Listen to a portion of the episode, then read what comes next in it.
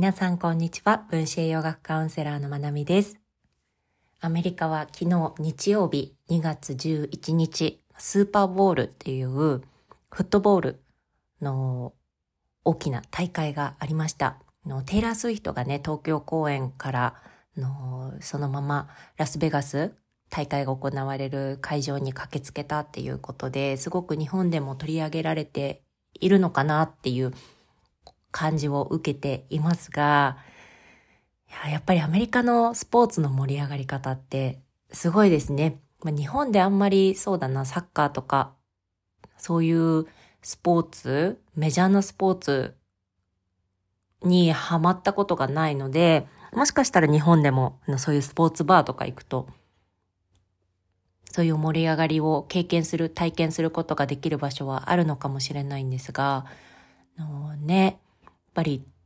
いつも渋滞するような高速道路みたいなフリーウェイがあるんですが、そういった道路がすごくすくっていうぐらいみんなお家でね、集まってパーティーしたり、みんなで集まってゲームを見たりっていう、そんな日曜日でした。私は朝、マーケットがあったので、マーケットをしてからお家帰ってきて、まあ、帰ってきた頃にゲームが始まるっていう感じだったんですが、マーケットでも、それぞれね、の、一つはカリフォルニアのチームで、もう一つはカンザスシティっていうあの、テイラーの、テイラー・スリヒトの彼、トラビス・ケルシーっていう選手がいるチームがカンザスシティなんですが、のそれぞれね、みんな、ユニフォームだったりとか帽子なんかをかぶって、マーケットに来ている人が多かったです。まあ普段も多いんですけどね、いろんなスポーツチームのグッズを身につけている方って多いんですが、昨日は特にその2チームが多かったです。カリフォルニアだからカリフォルニアのサンフランシスコのチーム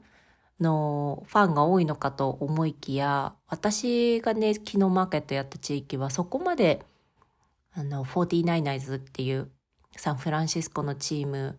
に偏ってる感じはしなかったです。とか、まあ、どうでもいいですよね、こういう話ね。そう、ただ、あの、んね、結構、こう、翌日とか、もう皆さん本当に仕事早いなって思うんですが、のミームって言ってインターネット上で、こう、あの、なんて説明したらいいかな、ミームって。あのね、例えば昨日のテイラーが、試合を、彼の試合を見ている間に、ちょっとこう爪を噛んで、こう、もどかしさを表現、表してるようなシーンとかをこう切り取られて、まあ、そこにいろんなそれぞれみんな好き放題、こう、セリフを入れたり、セリフというかコメントというか、まあ、あの、ね、キャプションを入れて、こう自分たちの気持ちを表現するみたいなムーブがあるんですが、のたくさんやっぱりテイラーのそのミームが今日出ていますが、その中で面白いなとか、すごいわかるなって思うものもありながらも、まあなんせ私はあんまりこうシェアできずにいるっていうところにいます。っていうのもやっぱりこう、うん、ね、私の周りは、のレイダーズっていうラスベガスのチームになるのかなあの、のチームのファンが周りに多いんです。すごく多くって、で、まあ中にはね、あの、49ers、昨日の、昨日負けちゃったチームですけど、だったりとか、の他のチームを応援してる人もいるんですが、ダントツでレイダーズが多くって、で、昨日優勝したチーフスっていうね、カンザスシティのテイラー・スウィフトの彼がいるチームは、同じリーグなんですね、そのレイダーズと。なので、レイダーズのファンからすると、カンザスシティ、チーフスが勝つのは、すごく、の、ね、避けたかったゲーム展開なので、のレイダーズファンからすると昨日はもう本当にね、本当にもう息を飲む試合だったので、もう最後の最後、10秒ぐらいでタッチダウンで決まってしまって、あの、本当にもう、ね、かける言葉がないぐらいの落ち込みを 見せている、あの、友人たちもいます。ね、あの、日本語のこのポッドキャストを聞いてないっていうことが分かってるので、こういうこと喋っていますが、まあ、それぐらいね、本当にもう皆さん熱くって、あの、ね、面白いなって思います。私は、あの前もちらっと話したかな。のフットボール全く興味がなかったんですけど、TBI っていう trauma brain injury っていうの頭部の外傷、頭の怪我ですね。と、頭の怪我とメンタルヘルスが自分がこれまで思ってきたよりもめちゃくちゃ影響がある。そこの関係、関わりがものすごく強いっていうことを、まあ、あるフットボール選手のドキュメンタリー、ドキュメンタリーというか実話を元にして作られた、違うな、それはドキュメンタリー。ドキュメンタリーを2、3年前に見たことがきっかけで、フットボールに興味を持ち出したんです。それだけ脳にダメージが来るっていうところと、のね、スポーツ選手の、中でもフットボール選手で特にクォーターバックって言われるすごく重要なポジションの選手になってくると、めちゃくちゃあの、お給料もいいですよね。なので、それを自分のケアに使っていく方もいるし、それと同時に、やっぱりドラッグっていうところだったり、お酒だったりとか、っていうものと近い世界にいる選手もいるっていうことが分かってきて、で、それがすごく興味深いなって思っていました。で、去年見た、のクォーターバックっていうネットフリックスのこれもドキュメンタリー。で、そこで今回、のテイラー・スウィフトの彼が所属するチーフスのクォーターバック、え、パトリック・マホームズっていう選手、もうめちゃくちゃすごい選手みたいです。私はね、まだそれを知るぐらいは詳しくフットボールの世界にいないので、わ、うん、からないですが、もうとにかくもうとっても人気で、とってもの優秀な、もう才能あふれる選手です。彼の声がセサミストリートのあのカエルのカーミットに似ていて、私はよくカーミットカーミットって呼んでいるんですが、あの、すごく面白いなって思い、興味深いなって思って見ています。ねね今日フットボールの話するつもりじゃなかったんですが、あの最初にちらっと触れたので、そこでちょっとだけもうちょっと話して本題に行きたいと思います。が、ものすごいダメージなんですよね、毎回。本当に一日に何回も交通事故に遭ってるぐらいのダメージを体に受けるそうです。特に、あの、ポジションによってタックルされやすいポジションっていうのがあるので、そこのポジションの人たちは、かなりの衝撃を毎日受けている。毎試合ごとに受けている。で、その衝撃一回がどれぐらい脳に影響を及ぼして、それがどれだけメンタルヘルスに影響してくるのか。で特に、あの、ADHD とか ADD とかっていうものって、こう、先天性とかね、生まれつきだとかって言われることもあるんですけど、この脳のダメージっていうところもめちゃくちゃ大きいっていうことがだんだんと分かってきているみたいです。なので、あのそう、以前もちらっとお話ししたドクター・エイメンっていうね、ダニエル・エイメン先生っていうジャスティン・ビバーとかの脳スキャンをした先生なんかは、そのフットボールをもし子供がやりたいって言ったら、どうするっていう質問を、誰だったかな、ポッドキャストのホストに聞かれていたときに、あなたは自分の子供にコカインを進めたい？みたいなことを言っていて、まあそれぐらい脳へのダメージっていうのは大きいっていうことを言っていました、フットボールって。だけど、ね、そういうことを知りながらも覚悟を決めてああやってプレイしてる選手たちは本当にかっこいいし素晴らしいなって思うし、あのね、そういうダメージがあるっていうことが分かってきているので、いる中でも安全にプレイできるように歴史的にもルールが変わってきたりっていうところがあるようなので、これからも安全にプレイしてもらいたいなって思います。が、まあ、何が言いたかったかっていうと、もうとにかくアメリカのフットボールへの熱はすごいですね。あの、すごい。もう圧倒されます。はい。あの、うかつにフットボールの話とか今日とかこう、会った人にはできないですね。本当にもうめちゃくちゃハッピーか、もうものすごく、あの、落ち込んでるか、まあ、すごくセンシティブな話題となっているので、まあ、そんなちょ、ちょっとだけインテンツというかね、ちょっとだけ気を使う日々をもう少し過ごすかなと思っています。はい。フットボールの話はこれぐらいにして、の少しでもアメリカのこうね、カルチャーに興味を持ってもらえたらいいななんて思いながらシェアしてみました。で今日話したい本題は、まあ、薬と栄養素の関係、薬の種類によってこういった栄養素が欠乏していくことが分かっていますよっていうところを、まあ、簡単にお話をして、で、前回質問をね、答えられずに終わったので、今回質問をしっかりと答えていきたいなと思います。なので、本題よりも質問の方をちょっと、あの、比重を大きくしたいかななんて思っています。はい。まあ、薬って、まあ必要な時に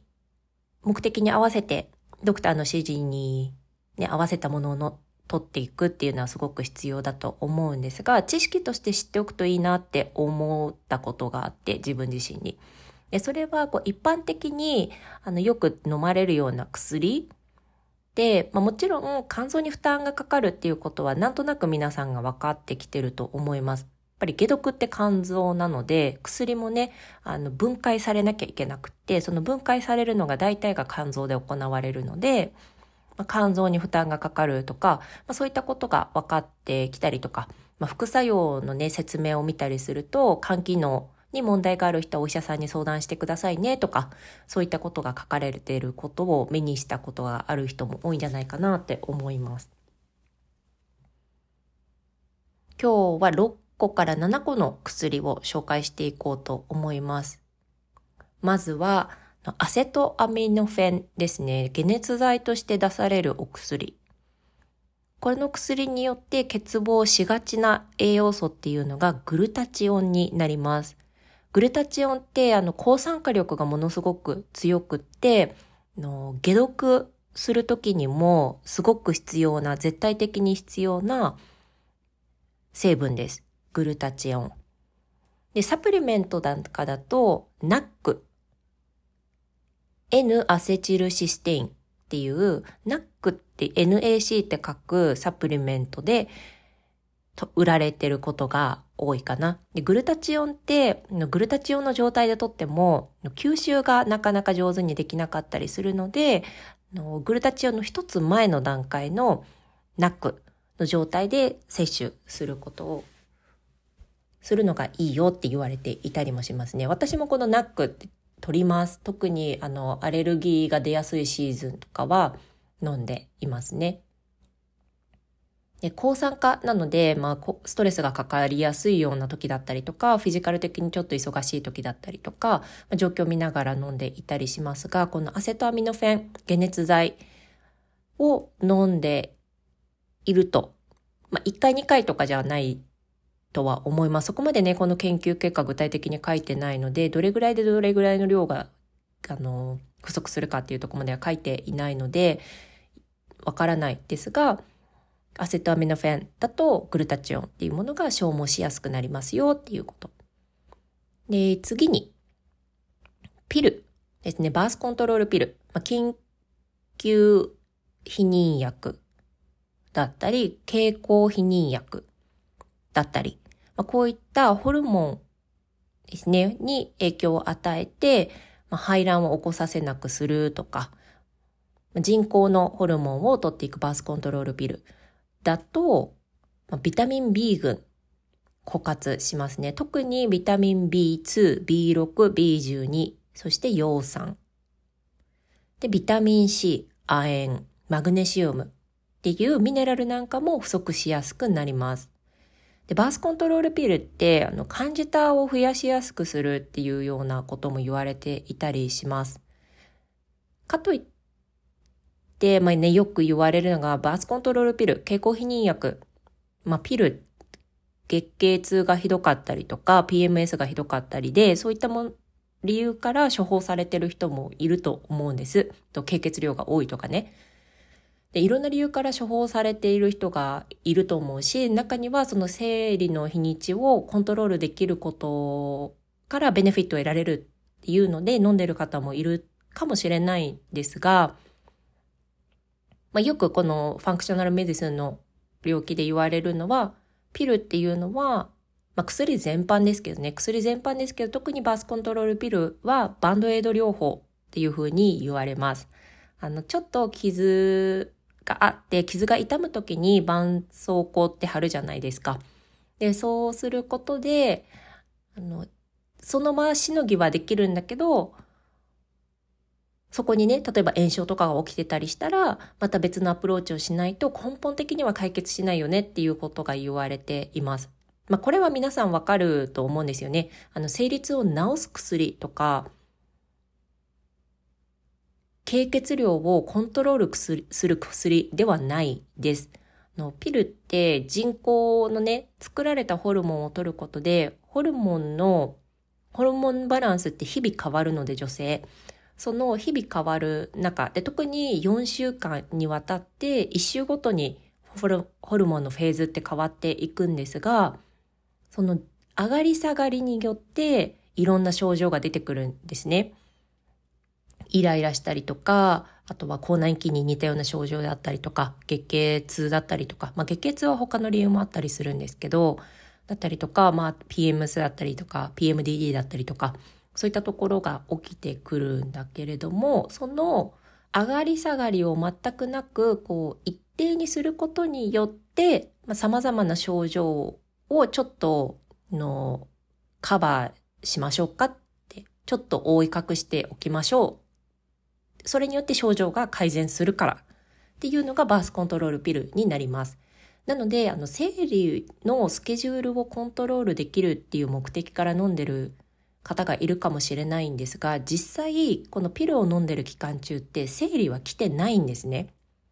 出血はあるんだけれども、あれって月経ではなくて、小体出血っていう、の、そのホルモンの落差を利用して出血させてるだけだったりします。っていうのもね、あの、じゃあなんでわざわざ出血させるのかっていうと、まあ、ピルの歴史っていうところを遡っていくと、いろんなことが見えてきたりしますね。そのやっぱり、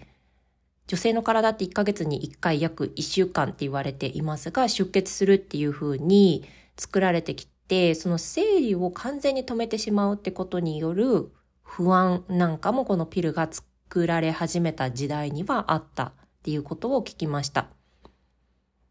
なので、まあ一つはね、不安解消のためだったりとか、まあいろんな理由があったりしますが、あの出血は月経ではないです。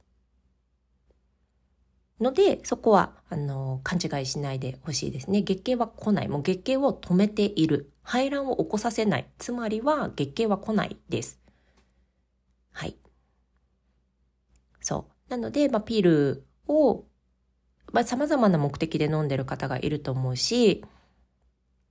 ベネフィットとデメリットを比べたときに、ベネフィットの方が大きかったら飲んだ方がいいんだと思います。これは本当にドクターと話をして決めた方がいいと思うし、いきなりやめるべきでもないと思うし、飲んでる目的が何なのか。そして、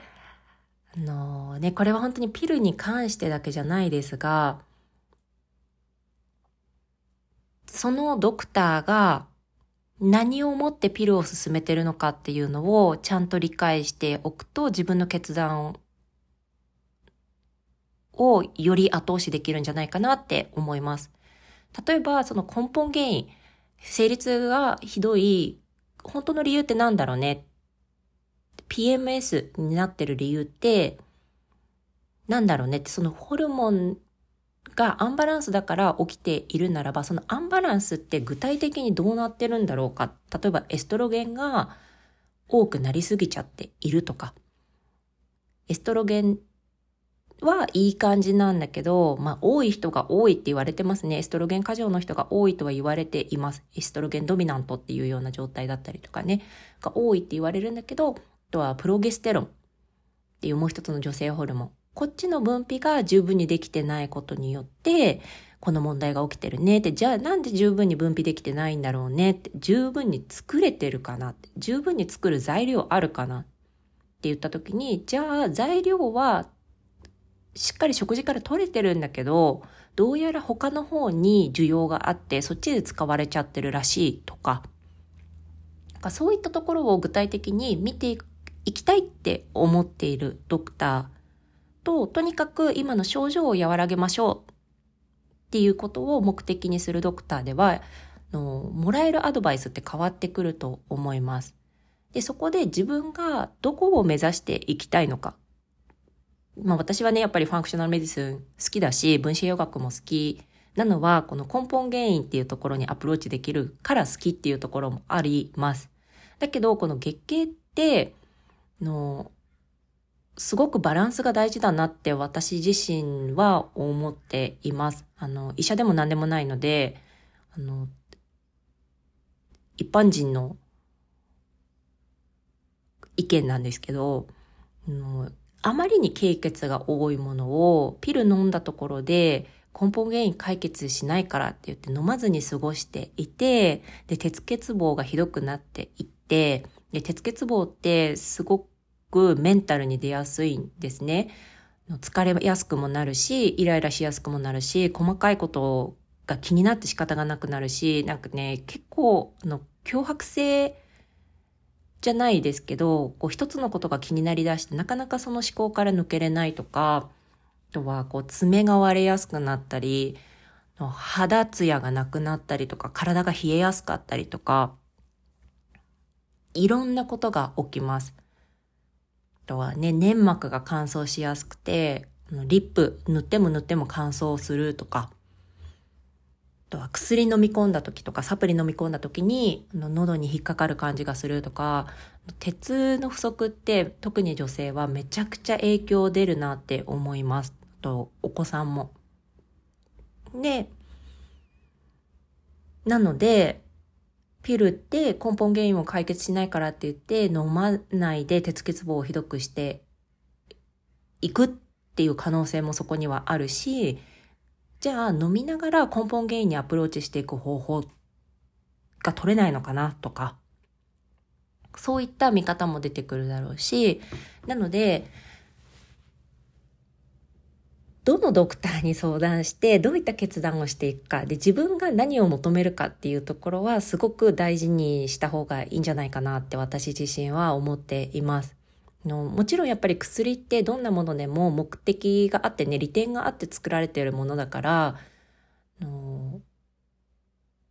増やそうと思えばいくらでも増やせちゃうわけなんですよね。頭痛いな、ちょっと吐き気するな、ちょっと便秘だなとか、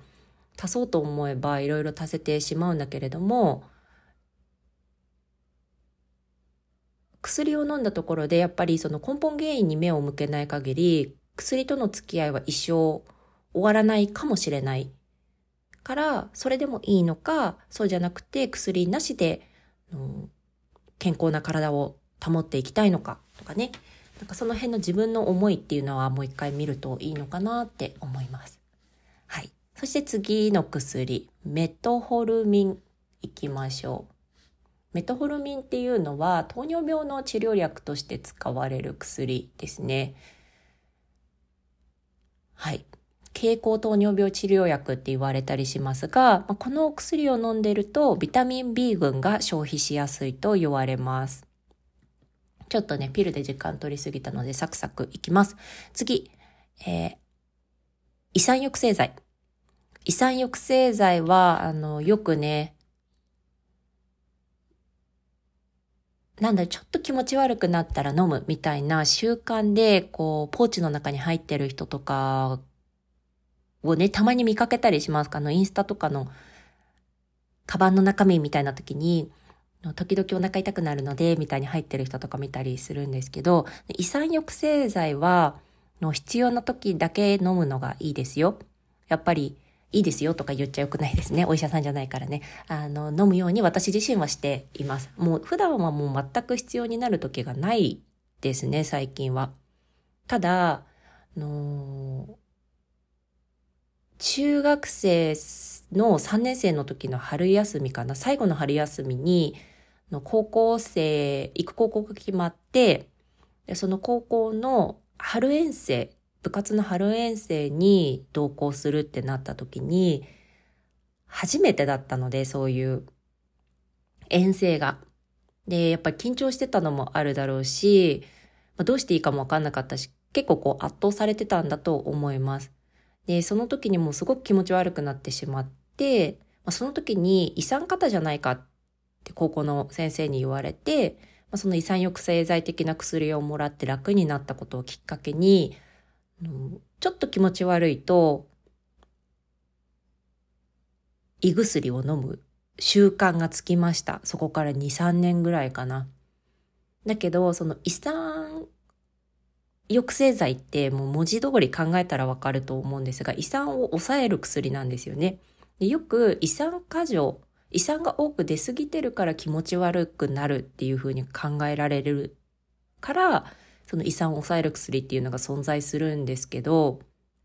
そしてその胃酸が多いから自分の気持ち悪さが起きてる、胸焼けするっていうふうに、ドクターも言うこともあるだろうし、そんなふうに自分のね、気持ち悪さを捉えてる人も多いと思います。当時の私もそうでした。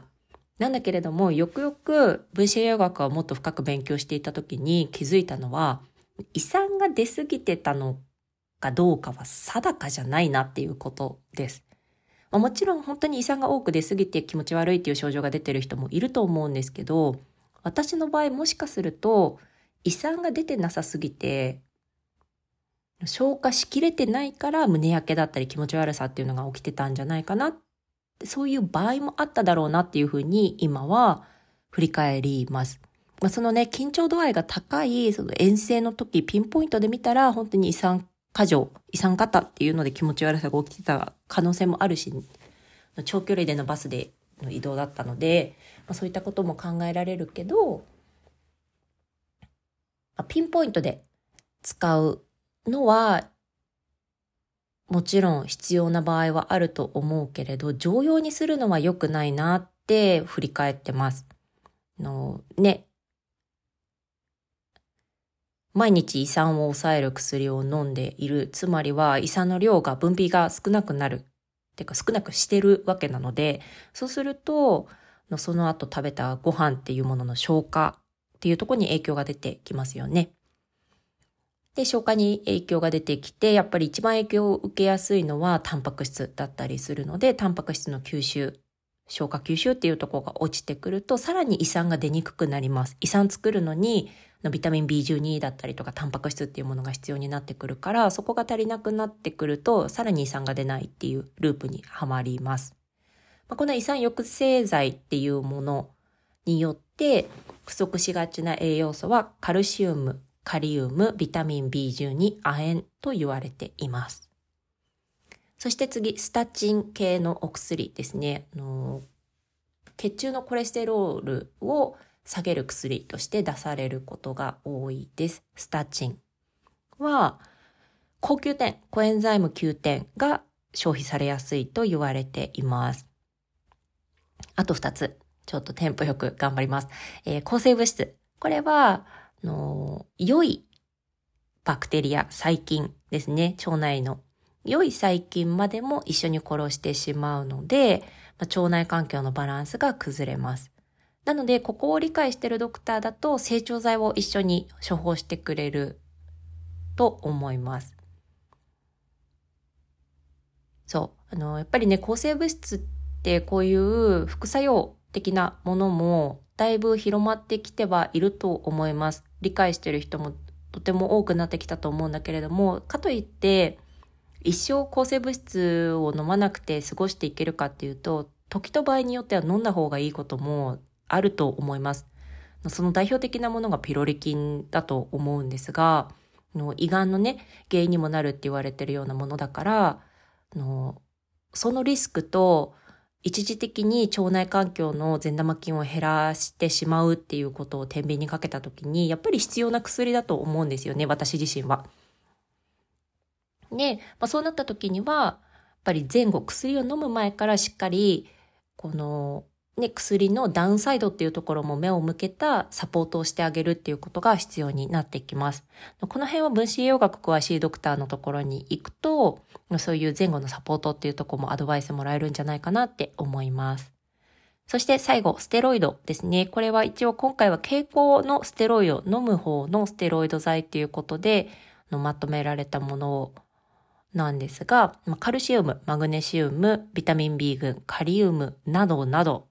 が消費されやすいと言われています。まあ、炎症を止めるためにステロイドって飲むことが多いですね。それの目的で処方されることがあるんですが、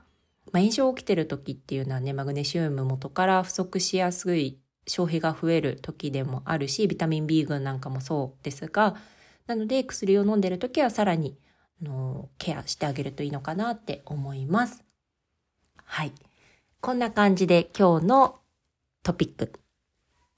今日のトピックと最初のフットボールの話で30分超えてしまいましたが、の約束した通り質問に答えて終わりにしたいと思います。で、今回の質問はインスタグラムの DM を通していただいたもので、お名前公表していいかどうかを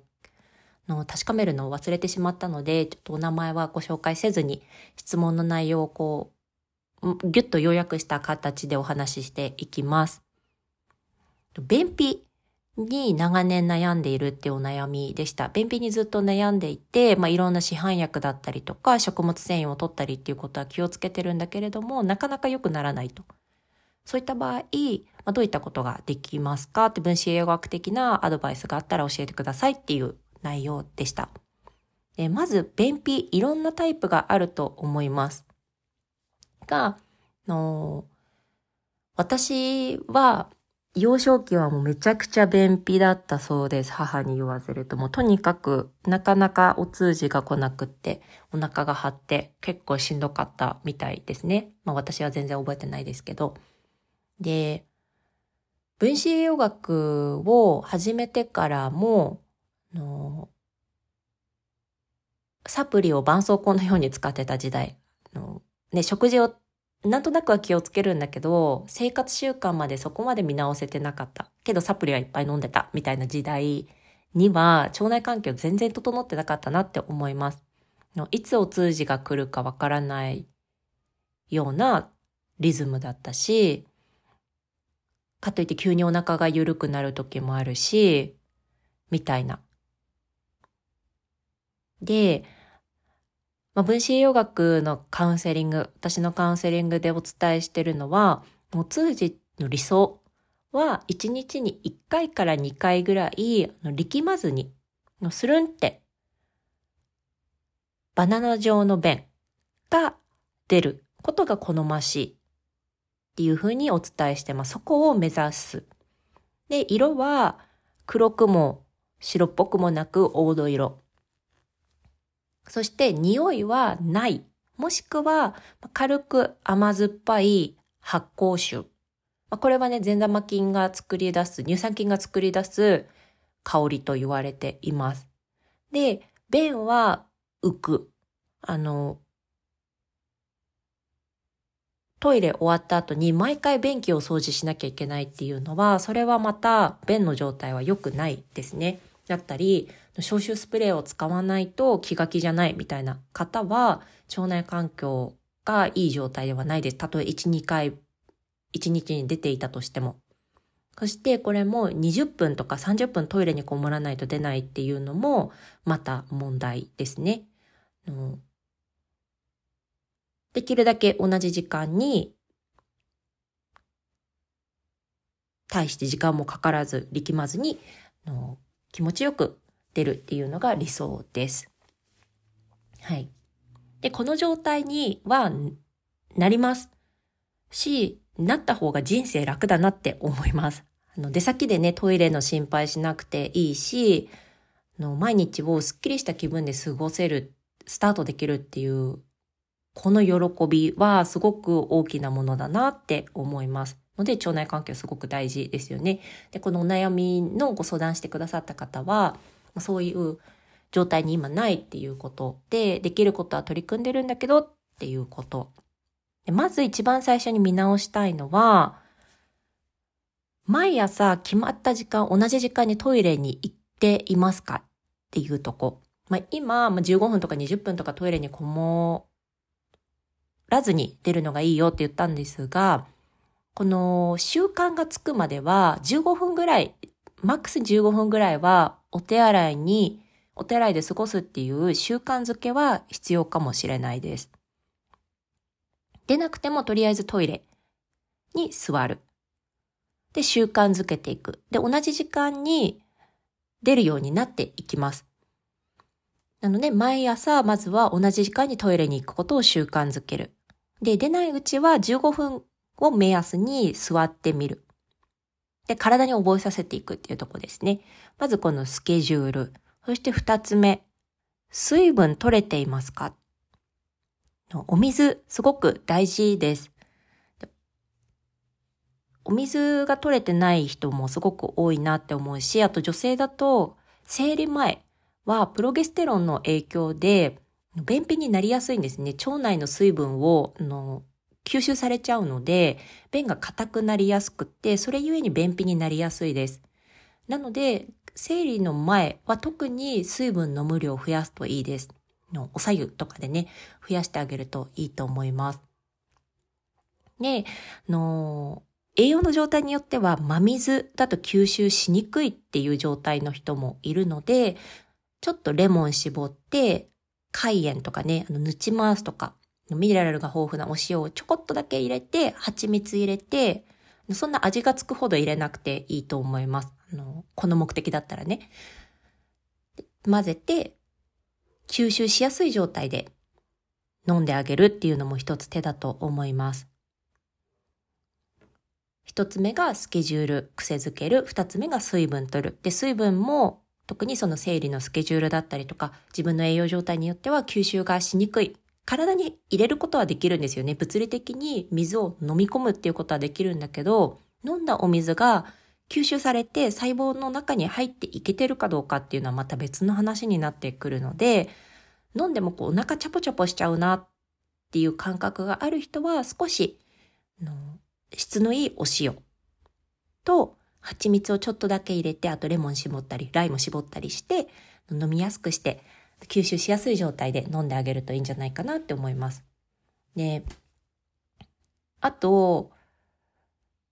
熱出た時とかに飲むことが推奨されている経口補水液なんかを一時期しっかりお水が吸収できる状態になるまで飲んであげるっていうのも私自身はやってよかったなって思います。これは私便秘のためにやったわけじゃなくて、あまりに普段水を飲まないんですね。飲まなかったんです、昔。飲まなくって、飲んでも飲んでもこのチャポチャポしちゃうなっていうところで、まあ、とあるドクターがその経口補水液っていうものを、あの分子栄養学の先生じゃないです、その先生は。じゃなかったんだけれども、経口補水液っていうものを使うのも手だよっていうのを言ってるのを本で読んだのかな。それで試してみた。で、そこから水がしっかり飲めるようになっていったっていう経験があります。そう。なので、こう、チャポチャポしちゃいがちな人は、その吸収、細胞の中に水が入っていけてるのかなっていうとこに目を向けるのも大事なのかなって思います。で一回体はしっかり水飲めるようになってくると、喉の乾きセンサーっていうのが正常に働くようになるので、ちゃんと喉乾くようになります。そうすると、普通の真水を飲めるようになっていくので、その飲めるようになるまでの体をサポートしてあげることも必要なのかもしれないです。人によっては。そう。でお水飲めてますかっていうこと。そして、このね、食事、食物繊維しっかりとるようにしてるっていうそのメッセージには書いてあったんですが、食事に関しては一概に言えないなって思います。まあ、もちろん水分量とかも細かいとこ言ってったらそうなんですが、食物繊維って一般的にはやっぱり取った方がいいって言われます。特に水溶性のあのネバネバする系、もずくとか、あととろろ昆布とか、そういう、こう、水の中でネバッとするような、形のない食物繊維ってすごく大事って言われます。が不溶性食物繊維って言われる、こう、ごぼうとかね、あの、こう、さつまいもとか、筋っぽいもの。で、人によっては食べることでお腹が張ってしまう人もいます。で、発酵食品もいいんだけれども、発酵食品も食べることでお腹張っちゃう人がいて、まあそういう人の場合ってシーボっていう象徴、象徴で、象徴、ん？象徴。象徴ですね。象徴、大腸象徴。象徴。栄養素が吸収される象徴で、細菌が過剰に増殖してしまうっていうね、シーボっていう状態になってる可能性があって、その方の場合はこのシーボの治療が必要になってきます。でこのシーボっていうのは、呼気検査だとかで病院で検査をしてもらって、これも抗生剤で治療していくことがメインになっている症状ですね。なので、まあ、その人の場合、良かれと思って食物繊維いっぱい食べていてもお腹の調子が悪化していくっていうこともあったりします。なので食事は本当に何とも言えないなっていう、一概に言えないなっていうところはあります。が、便秘の中で大事になってくるのは水分と、あともちろん食事自体をしっかりとってるっていうことがすごく大事になります。その便になる傘がそもそもなかったら出るものも出てこないので、しっかり1日3食。で、必要があれば補食も含めて食事をとれてるのか。で、その食事の内容が、まあ、大きなところで言うと、タンパク質、炭水化物、脂質、このバランスどうなってるかっていうところに目を向けることがとっても大事ですね。の炭水化物だけになっちゃってたりとか、逆に油が少なかったりすると、の便秘になります。で、特に良質な油が大事になってきますね。オメガ3。で、まあ、さっきちらっと言った便器に便がこびりついてしまうような、のついてしまって毎回お掃除しないといけないっていう時の場合、油の消化が上手にできてない可能性が考えられます。ので、あの、お子さん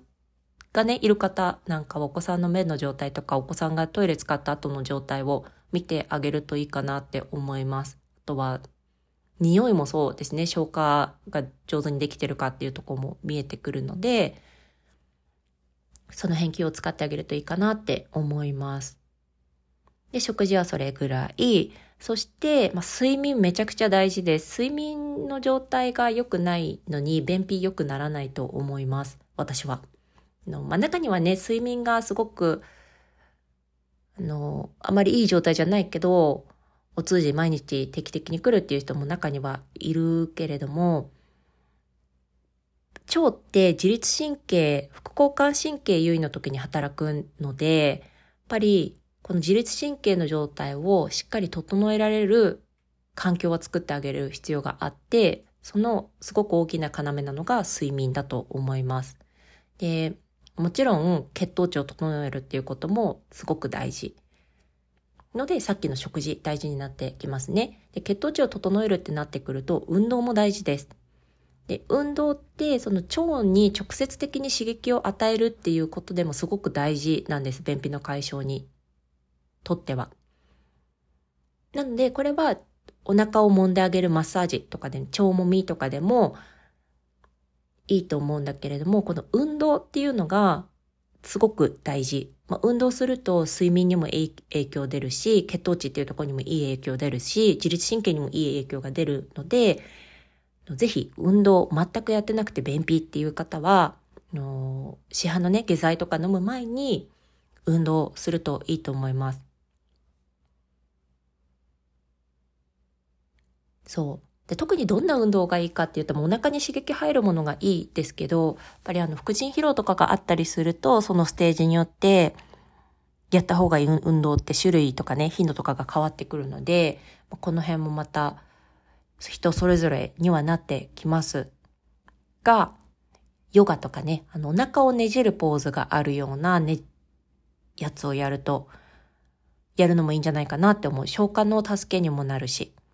でよく、この体のねじりを使うヨガなんかは、自律神経を整えるみたいなテーマで出してる YouTube の動画が多いかなと思います。自律神経を整えるとか、あとは消化